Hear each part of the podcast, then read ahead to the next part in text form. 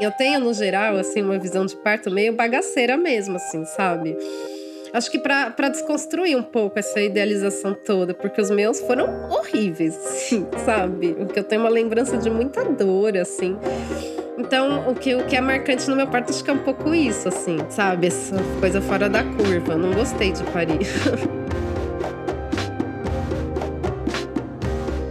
tempo todo no mundo, agora mesmo nesse instante, alguém nasce da barriga de uma mulher. E cada parto é uma história de emoções profundas que muitas vezes não é contada. Bom, aqui a gente vai contar.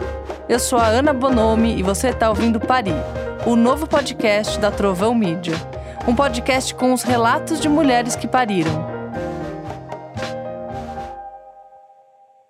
O meu nome é Luísa, eu tenho 36 anos, eu sou mãe de dois meninos, um de quase oito e um de quase dois. Eu vou contar com mais detalhe o meu parto do caçula, mas eu não posso começar essa história sem falar de como eu me tornei mãe e como que eu entrei nesse mundo da informação do parto. É, eu já conheci um livro chamado Parto com Amor, quando eu engravidei, que foi a mãe de uma aluna minha, que levou para as professoras verem e eu já conhecia.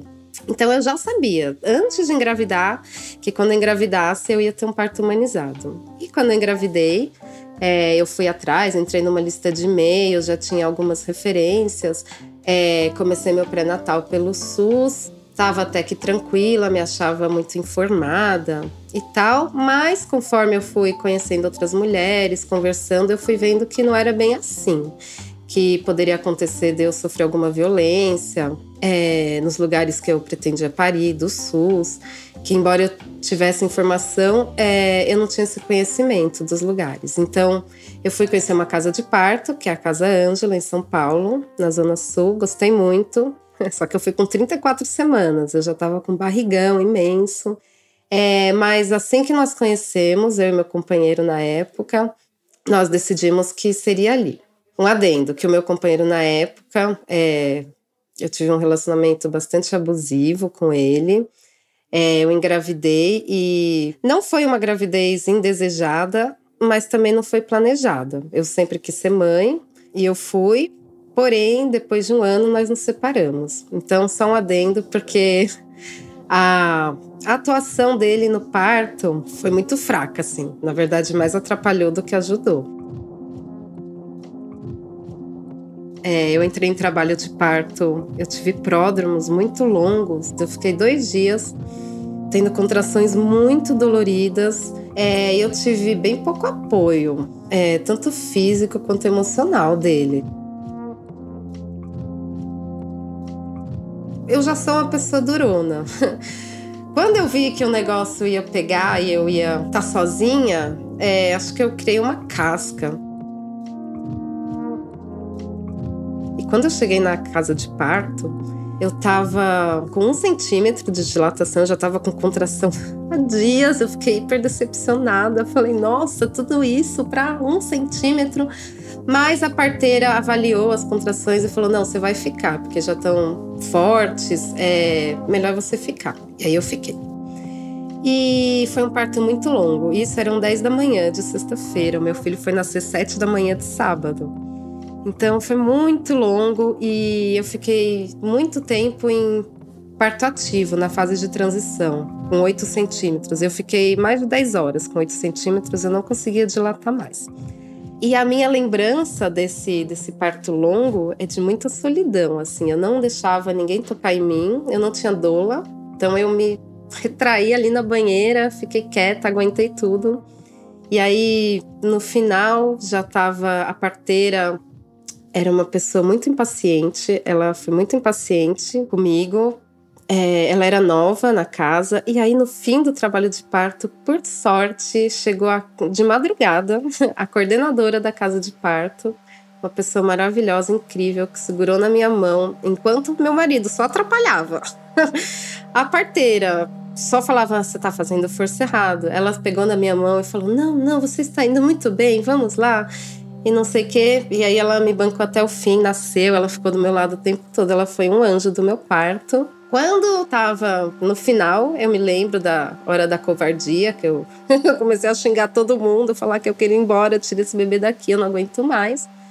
E aí nasceu, e aí eu me lembro da sensação de alívio, de amor, de foi tudo de bom assim. Tudo que eu tive de problema no parto, eu não tive no pós-parto, porque foi um amor imediato, uma completude que eu não sei nem explicar. A saudade que eu tenho disso é desse momento que eu vi o meu filho pela primeira vez, o cheiro. Nossa, é inexplicável, né? Pois bem, passou o tempo. Eu me lembro que as primeiras visitas que eu recebia, eu falava assim: nossa, meu próximo filho, eu vou fazer uma cesárea. Eu vou agendar assim que eu engravidar.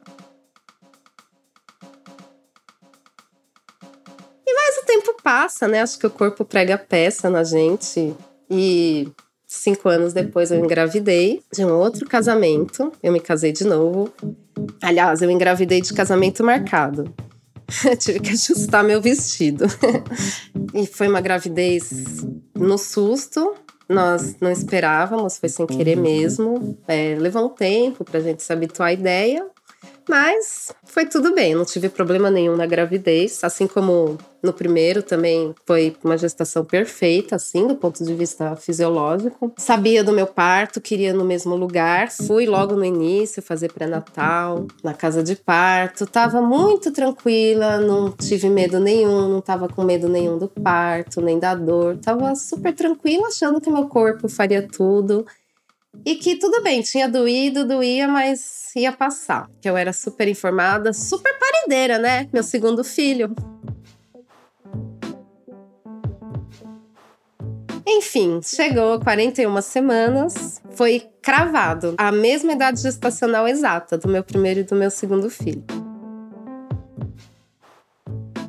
41 semanas, eu tive a primeira contração, já soube que era o início, porque era uma contração bem diferente, bem dolorida.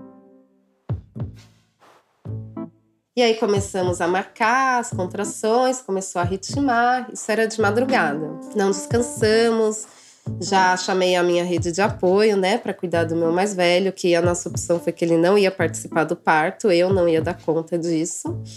E aí fomos contando as contrações tal. Aí liguei na casa de parto, a casa Ângela, e a parteira falou: Esse é o primeiro bebê? E eu falei: Não. Ela então vem pra cá, porque a gente nunca sabe. Eu já fui super animada, crente que ia parir rápido. Cheguei lá, tava com 6 centímetros.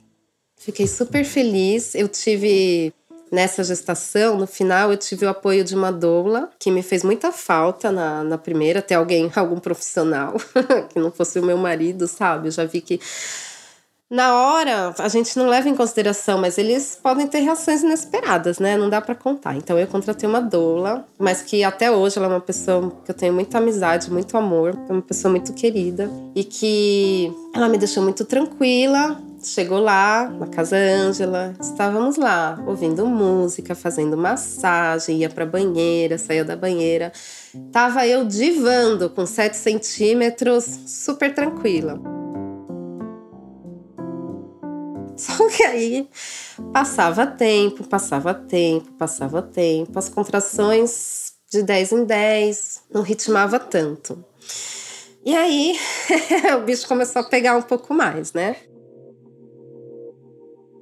Foi ficando, as contrações foram ficando mais intensas, menos espaçadas, nós não descansamos.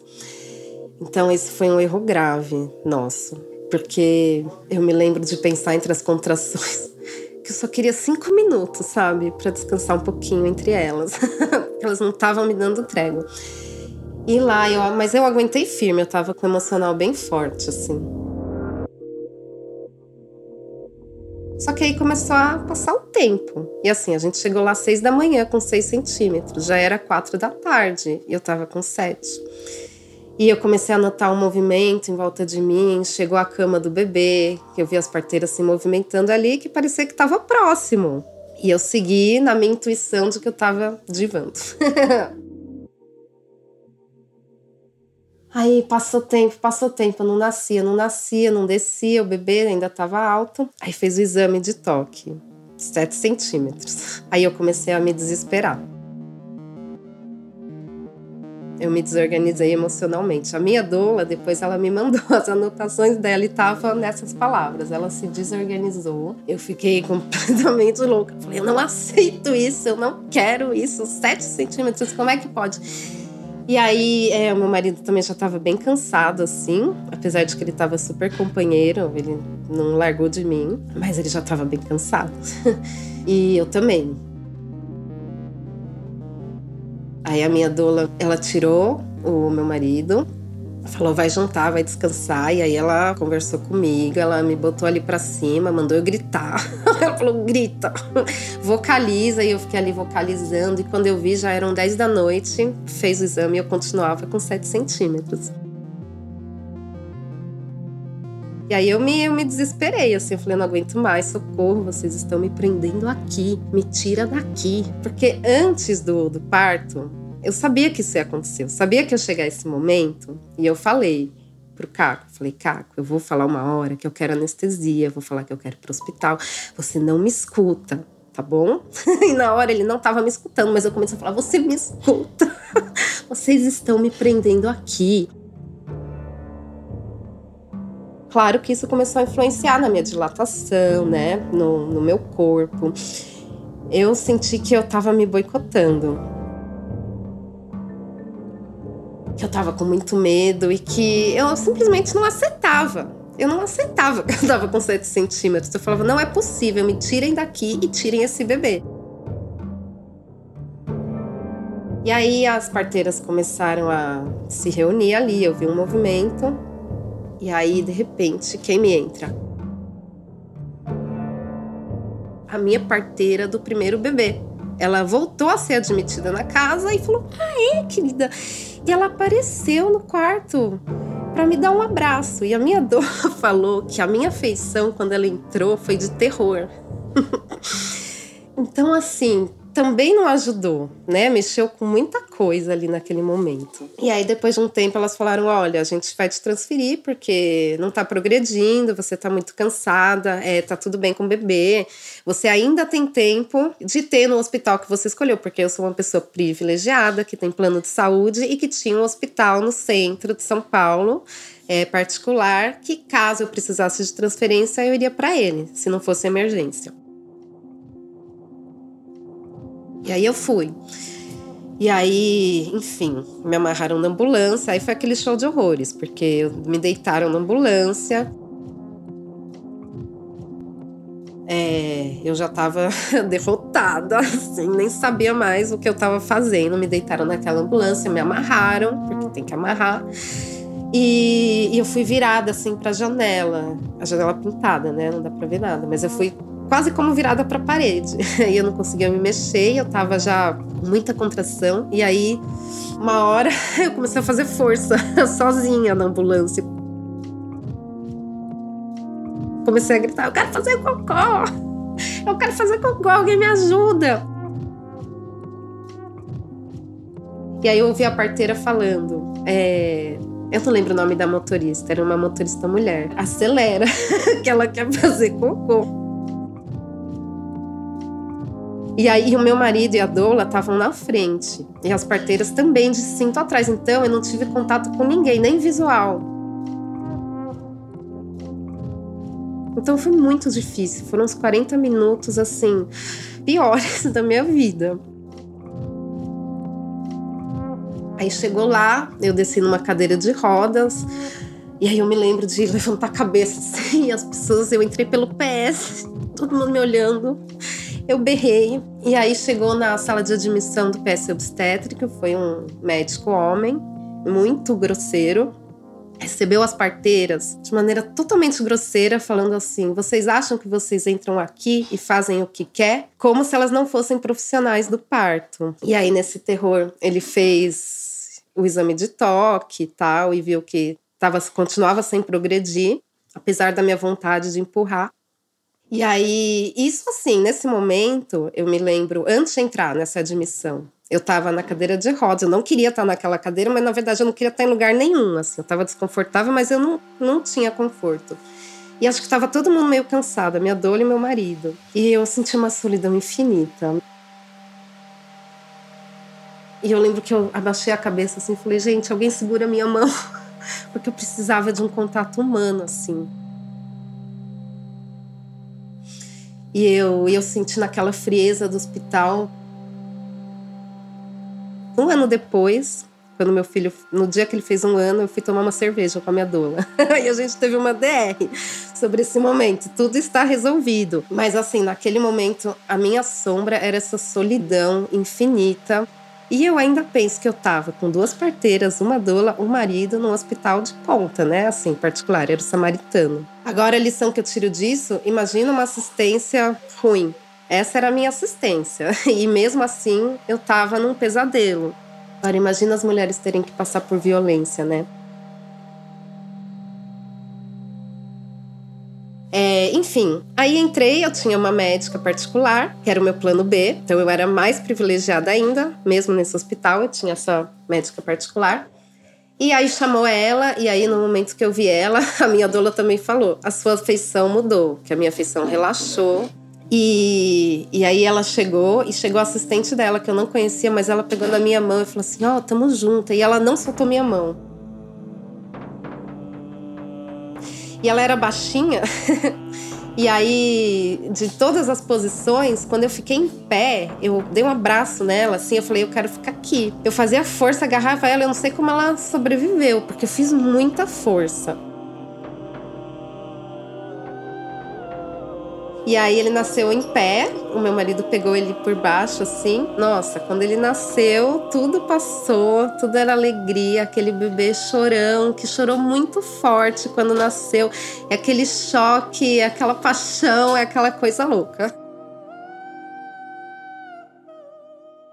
E o meu pós-parto, a minha amamentação, foi muito tranquilo, assim, a minha relação com os meus bebês. Então eu acho que de certa forma, o parto foi, de certa forma, curativo nesse sentido. Porque quando nasceu, tudo foi muito fluente. Eu fiquei com sentimento de tanto que eu gritei do meu escândalo, eu fiquei com vergonha. Eu falei, nossa, eram sentimentos que eu não queria ter. Mas que eu senti, eu fiz cocô no chão, entendeu? Então. São, são partes que ninguém conta pra gente e que assim, eu não tenho meu parto como um renascimento, como um momento incrível. Eu tenho como um momento real, como um momento carnal, é no sentido que a gente fica em carne viva mesmo. Eu acho que tudo que eu sou durona na, na vida, eu não fui no parto. então acho que talvez a, as minhas feridas tenham aparecido lá. Mas longe de ser essa coisa idealizada, eu tive esse sentimento de ficar um pouco envergonhada pelos meus escândalos, assim, pelo cocô no chão. Então acho que é isso.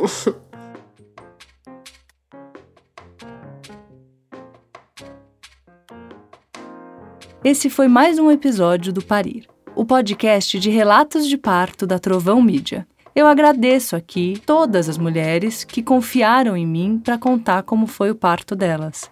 É muito bom a gente poder estabelecer esse espaço de escuta e de elaboração desse momento que é tão decisivo na vida de uma mulher.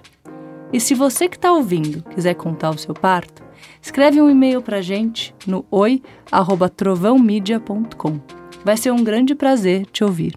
Até a próxima!